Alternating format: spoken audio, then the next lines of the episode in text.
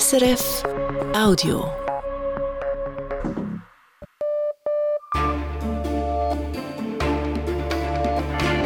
Radio SRF Echo der Zeit mit Brigitte Kramer. Das sind die Themen vom Freitag, dem 26. Januar. Mehr Schutz für die Bevölkerung in Gaza. Der internationale Gerichtshof fordert Israel auf, einen Völkermord zu verhindern. Das schauen wir genauer an und wir reden mit dem Militärexperten Andreas Krieg vom King's College in London über die aktuellen Kämpfe in Khan Yunis im Süden des Gazastreifens. Eine überraschende Absage. Die Armee verzichtet dieses und nächstes Jahr auf Großanlässe, weil das Geld fehle. Das wirft Fragen auf. Weniger Sozialhilfe für Italiens Bedürftige, vor allem Arbeitslose und Betagte ohne Familie, würden jetzt auf der Strecke bleiben.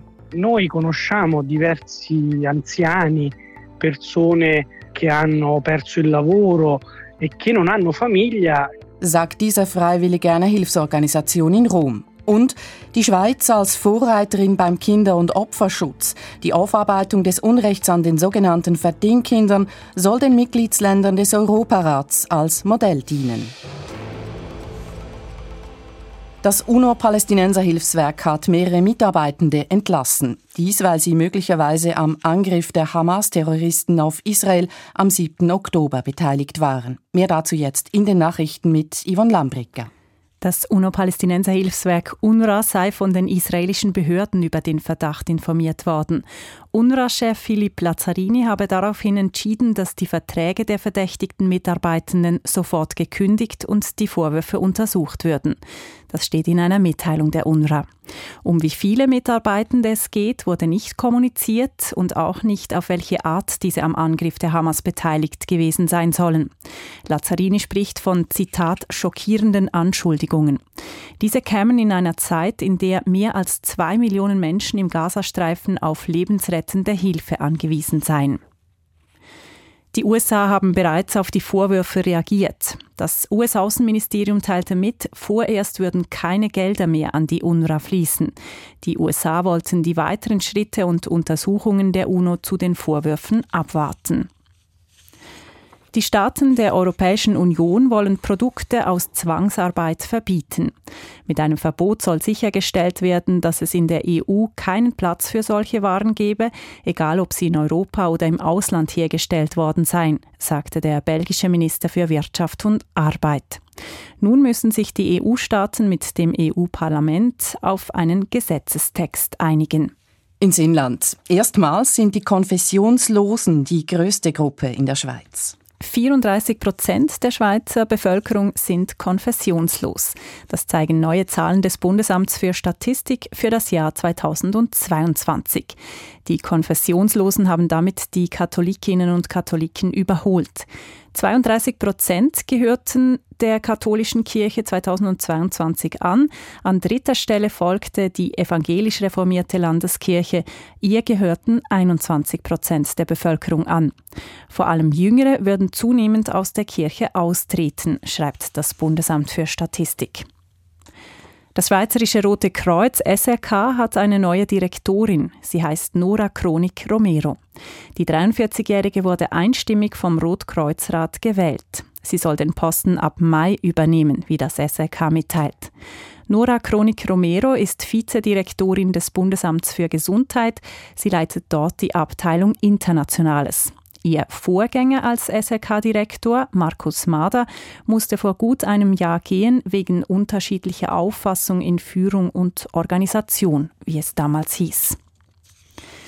Das Schweizer Stimmvolk wird über das Gesetz abstimmen können, das eine sichere Stromversorgung mit erneuerbaren Energien regeln soll.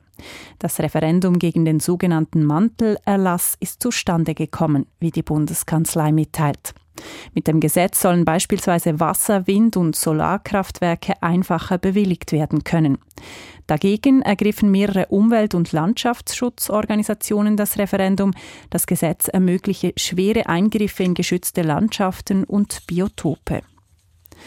Die Börsendaten von 18.04 Uhr geliefert von SIX. Der Swiss Market Index schließt bei 11.390 Punkten plus 1,6 Prozent. Der Dow Jones Index in New York steigt um 0,3 Prozent. Der Euro wird zu 93 Rappen 81 gehandelt und der Dollar zu 86 Rappen 34. Bleibt das Wetter, Yvonne Lambricka. In der Nacht gibt es an den Voralpen zunächst noch etwas Regen oder ab 1300 Meter Schnee. Morgen gibt es dann sonniges Bergwetter. Im Flachland und in den Voralpen hat es teils zähen Hochnebel. Er löst sich nur teilweise auf. Mit Biese liegen die Höchstwerte bei rund 7 Grad. Im Süden ist es ebenfalls den ganzen Tag sonnig bei etwa 15 Grad. Der Internationale Gerichtshof fordert Israel auf, einen Völkermord in Gaza zu verhindern und sicherzustellen, dass sich die humanitäre Lage verbessert. Ein Ende des Gazakriegs oder eine Waffenruhe hingegen hat der Gerichtshof nicht verordnet. Südafrika hatte in Den Haag gegen Israel geklagt. Das Land begehe mit seinem Krieg im Gazastreifen einen Völkermord. Über diesen Vorwurf wird der Internationale Gerichtshof noch verhandeln. In einem ersten Schritt haben die 15 Richterinnen und Richter über Sofortmaßnahmen im Gazakrieg entschieden. Auslandredaktorin Susanne Brunner. Palästinenserinnen und Palästinenser haben das Recht, vor einem Völkermord geschützt zu werden. Dieses Recht hat der Internationale Gerichtshof in Den Haag heute Nachmittag anerkannt. Ob Israels Krieg gegen die Hamas auf einen Völkermord hinauslaufe, Darüber hat das Gericht noch nicht verhandelt.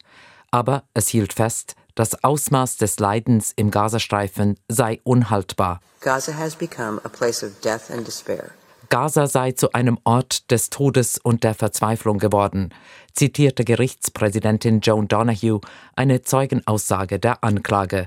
Und so fuhr Donahue weiter indem sie ein Zitat nach dem anderen vorlas, vor allem von UNO-Vertreterinnen und Vertretern, welche sich vor Ort ein Bild des Leidens der Bevölkerung gemacht hatten. This war affected more than two million people, the entire population of Gaza.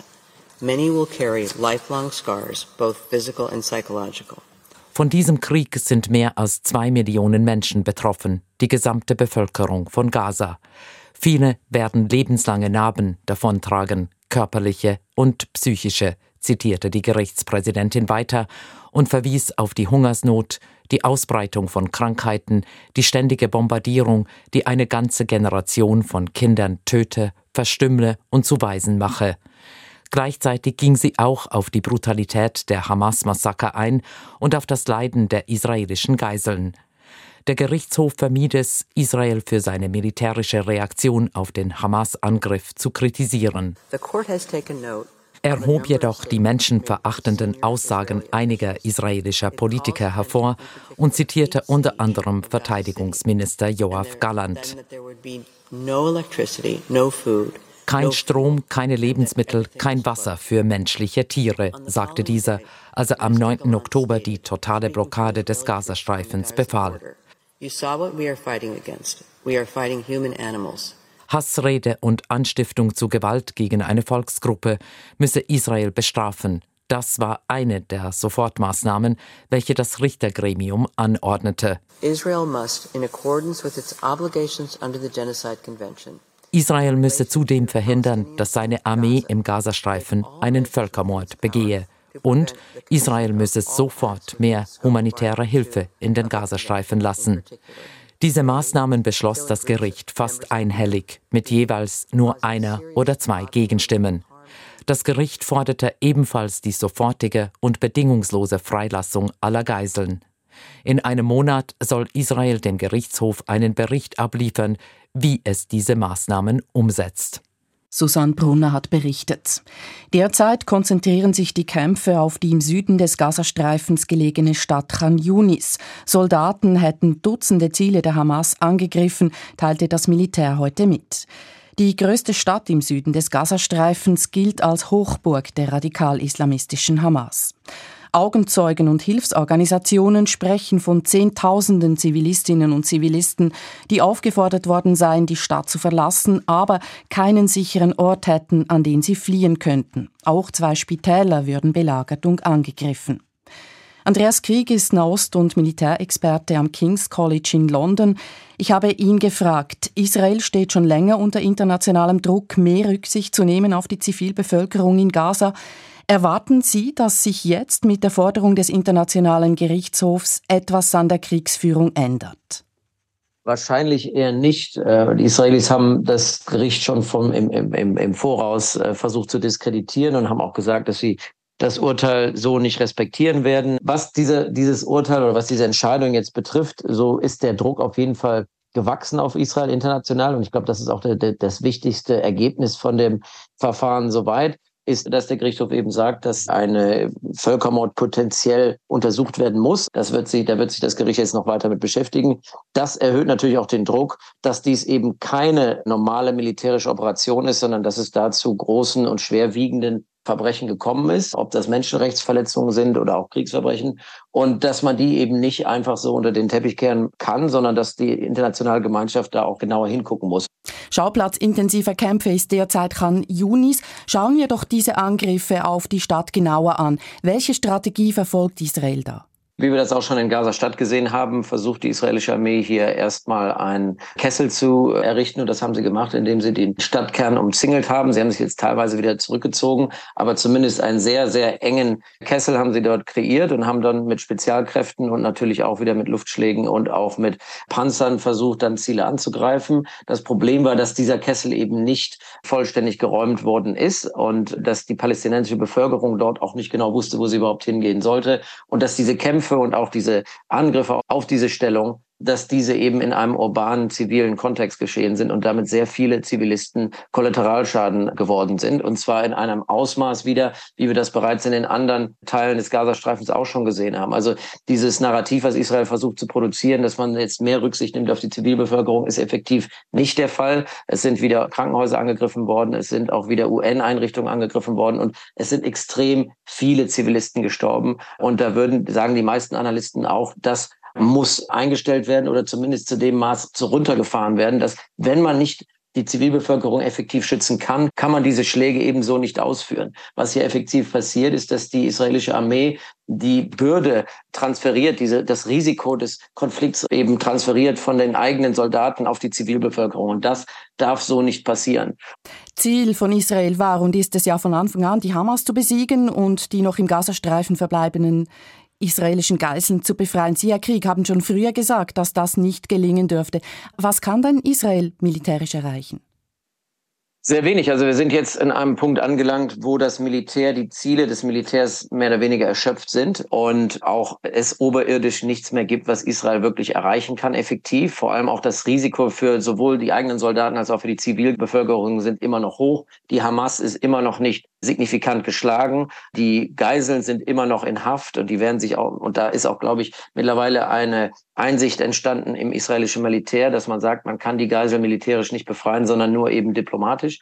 Und das andere Problem ist natürlich, dass die einzelnen Köpfe der Hamas auch noch immer nicht gefunden sind, nicht getötet worden sind und die einzelnen kleinen taktischen Kommandozentralen, die man gefunden hat, dass die eben nicht signifikant sind strategisch. Das heißt, man kann immer nur kleine taktische Erfolge erzielen, aber diese Erfolge lassen sich nicht in einen wirklichen strategischen Erfolg, vor allem nicht politischen Erfolg umwandeln. Und das ist das große Problem. Das heißt, das Militär kann jetzt nicht mehr helfen. Es muss die Diplomatie ran. Und äh, das ist, glaube ich, auch mehr die Einsicht der meisten in Israel. Der Einzige, der dagegen steht, sind die Radikalen aus der Regierung Netanyahu und Netanyahu selber.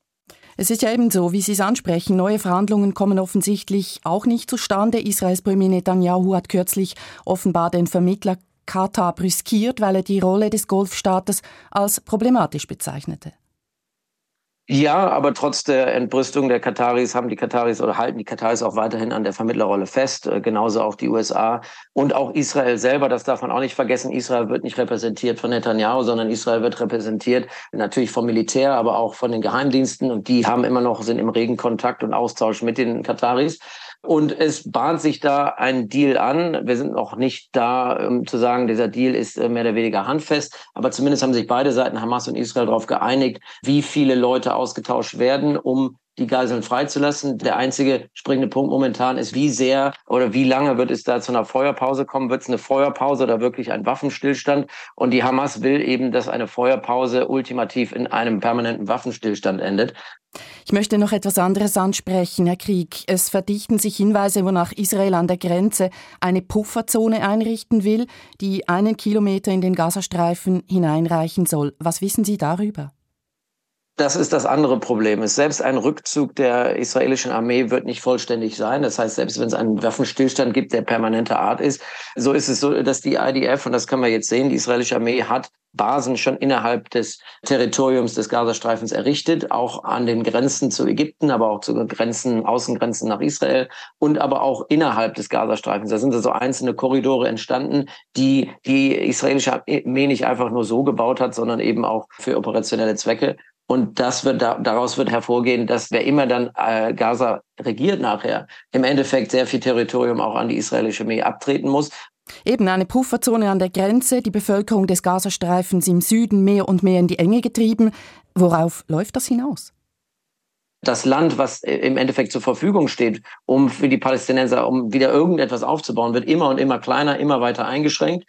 Und das Problem ist auch da, wo früher urbane Strukturen waren, zivile Strukturen waren, ist nichts mehr. Also vor allem im Norden des Gazastreifens sind über 80 Prozent der Gebäude beschädigt oder zerstört. Da gibt es auch nichts mehr, wo die Palästinenser hingehen können. Und da stellt sich halt die Frage für den Tag danach, den Tag nach dieser Operation, was hat Israel für einen Plan?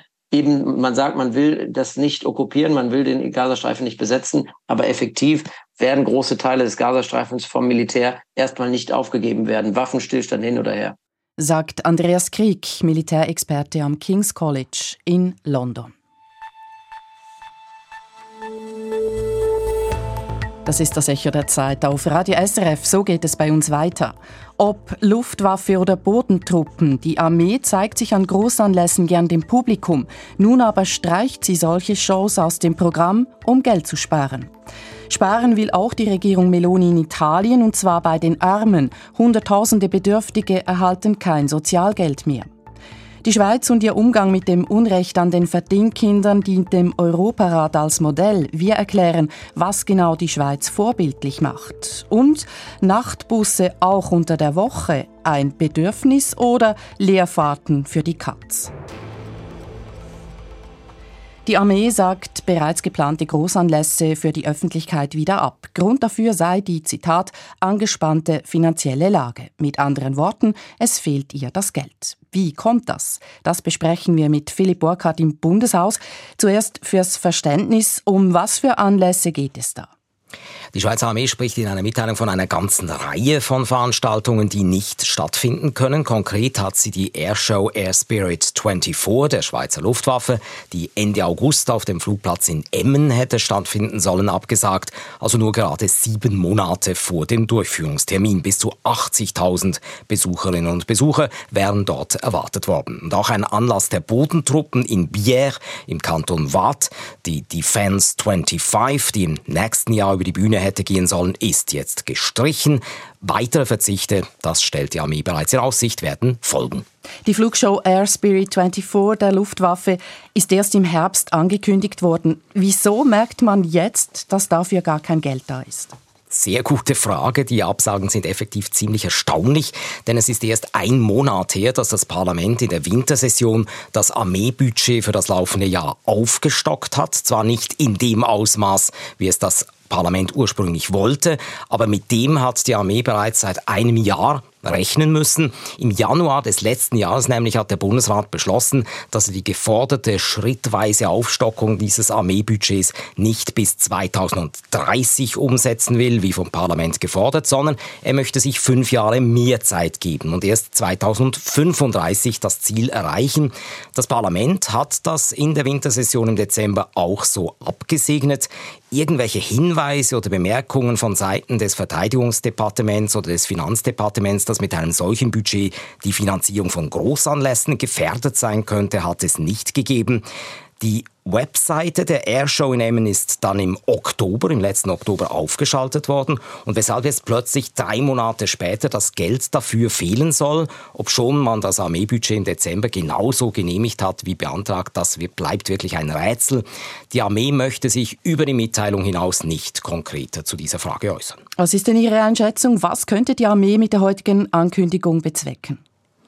Es gibt zwei Möglichkeiten. Entweder soll auf diese Weise Druck ausgeübt werden auf das Parlament, das Armeebudget doch noch stärker zu erhöhen als vom Bundesrat beantragt.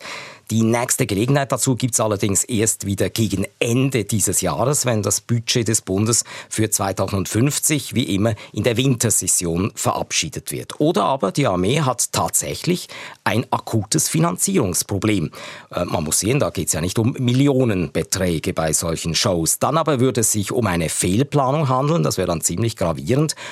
Auf jeden Fall ist da Transparenz vonnöten. Die sicherheitspolitischen Kommissionen vom Nationalen Ständerat dürften dem Verteidigungsdepartement ein paar Fragen stellen wollen. Direkt aus dem Bundeshaus Philipp Burkhardt, besten Dank.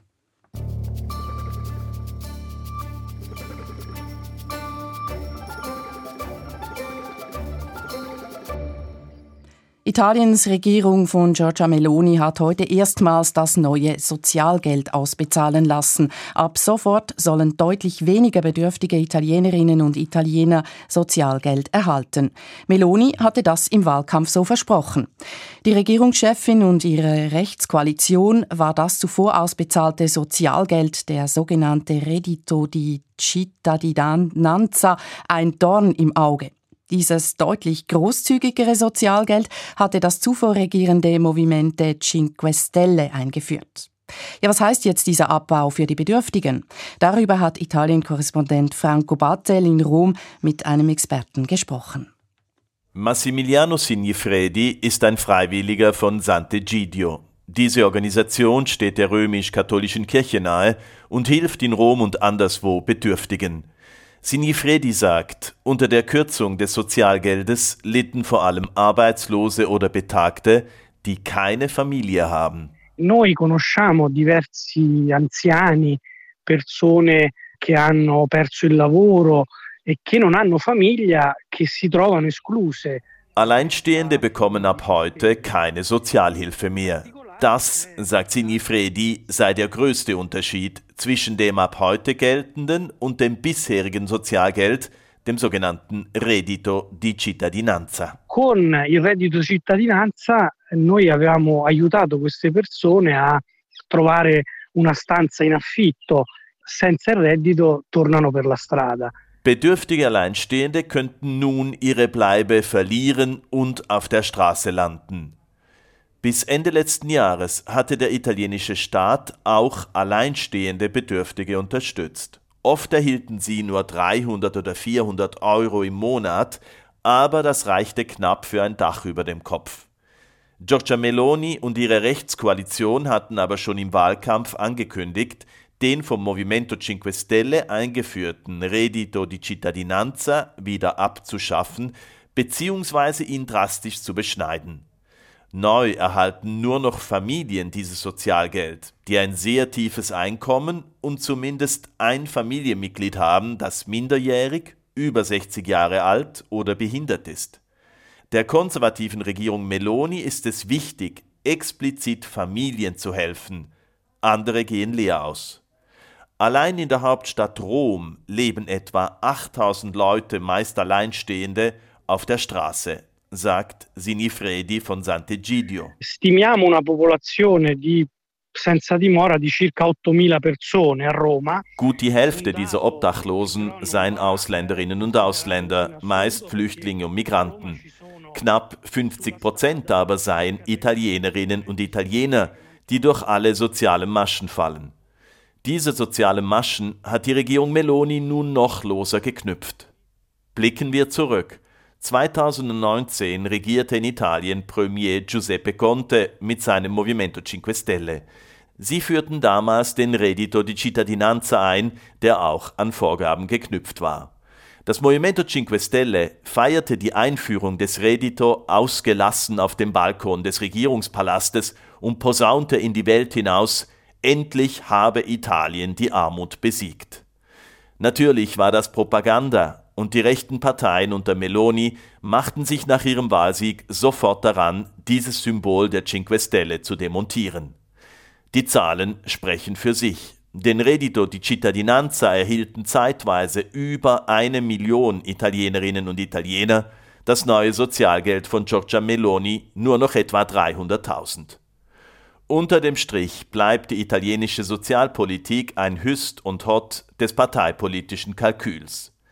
Massimiliano Signifredi von Sant'Egidio mahnt zu mehr Weitsicht. Affrontare il problema della povertà va fatto con eh, lungimiranza. Auch andere Sachverständige sagen, Italien brauche eine Sozialhilfe, in der das Kriterium der Familie viel weniger zähle.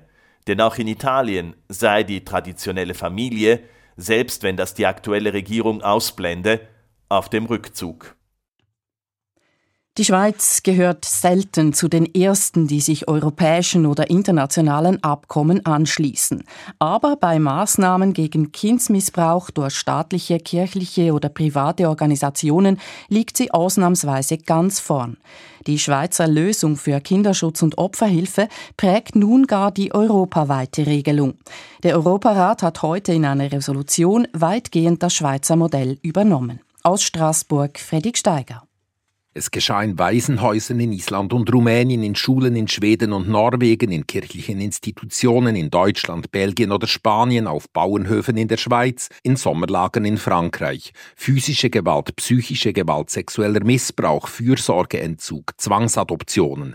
Der Katalog der Misshandlungen sei lang, sagt der Schweizer Europaratsabgeordnete und jurassische SP-Nationalrat Pierre-Alain Friede in der Debatte. Violence physique, violence psychologique, abus sexuels, privation de soins, Adoption forcée. Le catalogue des maltraitances est sans fin. Er war der Berichterstatter des Europarats beim Thema Kindsmissbrauch und treibende Kraft hinter dem heutigen Beschluss. Die Schweiz habe handeln müssen unter Druck der Öffentlichkeit. Dank der europaweiten Lobbyorganisation Justice Initiative könnten nun auch die Regierungen der übrigen 45 Europaratsmitglieder nicht länger wegschauen. Die Debatte in Straßburg war engagiert, doch der Wille, die Schweizer Lösung zur europäischen zu machen, war klar. Die deutsche Abgeordnete Heike Engelhardt lobt Pierre-Alain Friedes Recherchen in zahlreichen Ländern. Seine Reisen haben auf erschreckende Weise gezeigt, welchen Misshandlungen Kinder in Europa ausgeliefert waren und teilweise immer noch sind. Aktiv brachten sich nicht zuletzt ukrainische Parlamentarierinnen ein. Ihr Land ist wegen der rund 20.000 von Russland deportierten Kinder besonders betroffen. Lesia Vasilenko ist überzeugt, die Schweizer Lösung lasse sich auch anderswo durchsetzen. We can make this resolution that we are about to adopt really work. Am Ende wird die Resolution fast einstimmig beschlossen. The draft resolution document 15889 is adopted gehe es um fundamentale Werte, herrsche oft Konsens im Europarat, sagt Pierre-Alain Friede. C'est vraiment un thème sur les valeurs fondamentales de l'organisation et sur ces thèmes-là, il y a l'unanimité. Weil es nirgendwo sonst ein so umfassendes Gesetz gebe, habe sich nun die Schweizer Lösung durchgesetzt. Europaweit gibt die Straßburger Institution damit vor, was in der Schweiz per Bundesgesetz gilt. Anerkennung des Leids, wissenschaftliche Aufarbeitung, offizielle Entschuldigung bei den Opfern, erkleckliche Entschädigungen, Bestrafung der Täter sowie Vorbeugung, um neue Fälle zu verhindern.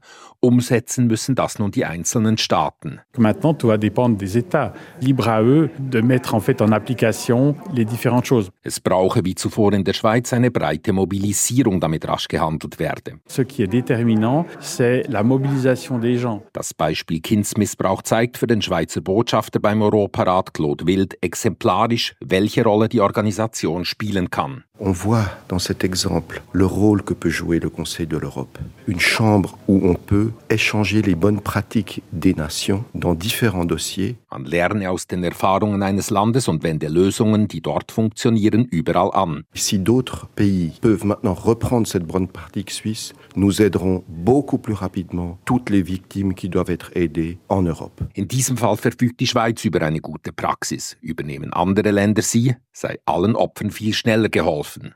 Für ein derartiges Vorgehen könnte und sollte man sich wohl noch weitaus häufiger entscheiden. Die Schweiz ist also das Vorbild, nach dem die Länder des Europarats künftig Kindsmissbrauch in Institutionen aufarbeiten und entschädigen möchten.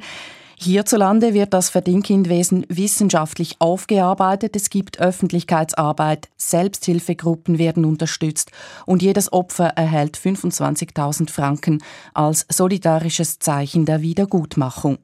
Hintergründe zur Schweizer Lösung von Gerichtskorrespondentin Sibylla Bondolfi. Lydia Bucher war zwölf, als sie als Verdingkind auf einem Bauernhof kam.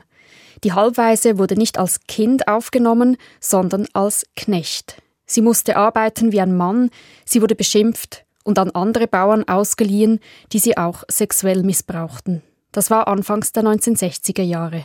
Was noch erschwerend war, in der ganzen Zeit war mir verboten, mit meinen Geschwistern Kontakt zu haben. Lydia Bucher ist kein Einzelfall. Bis 1981 wurden in der Schweiz Zehntausende fremdplatzierte Kinder als billige Arbeitskräfte missbraucht, häufig misshandelt und nicht selten sexuell ausgebeutet.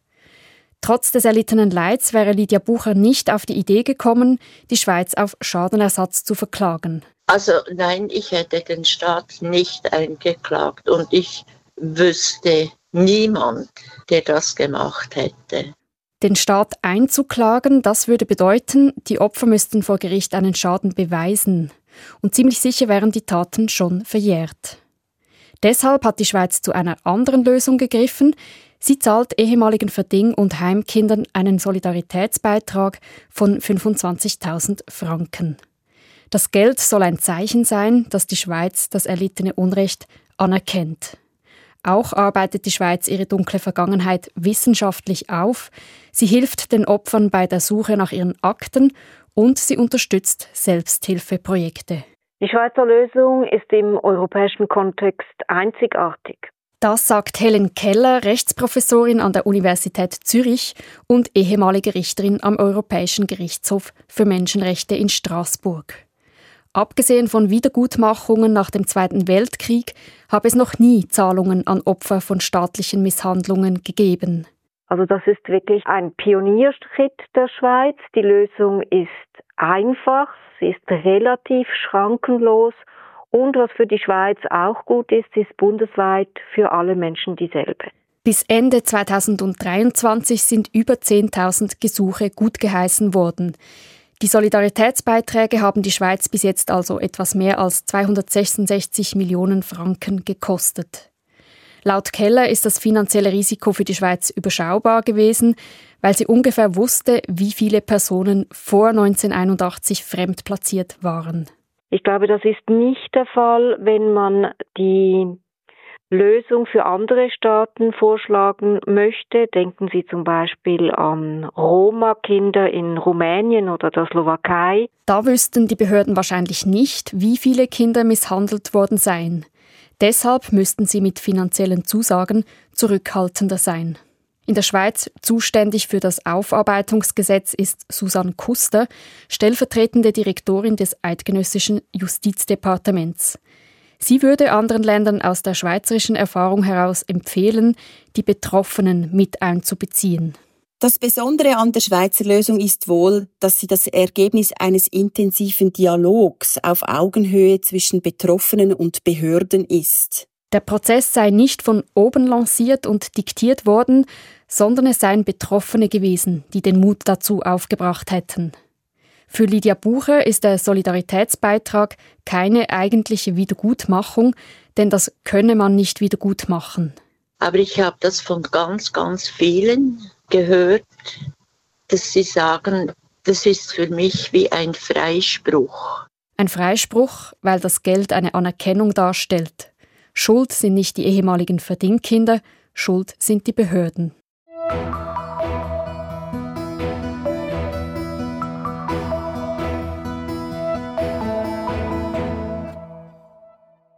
Kommt bald der 24-Stunden-ÖV während sieben Tagen. Diverse Regionen in der Schweiz planen, den öffentlichen Verkehr in den Randstunden auszubauen.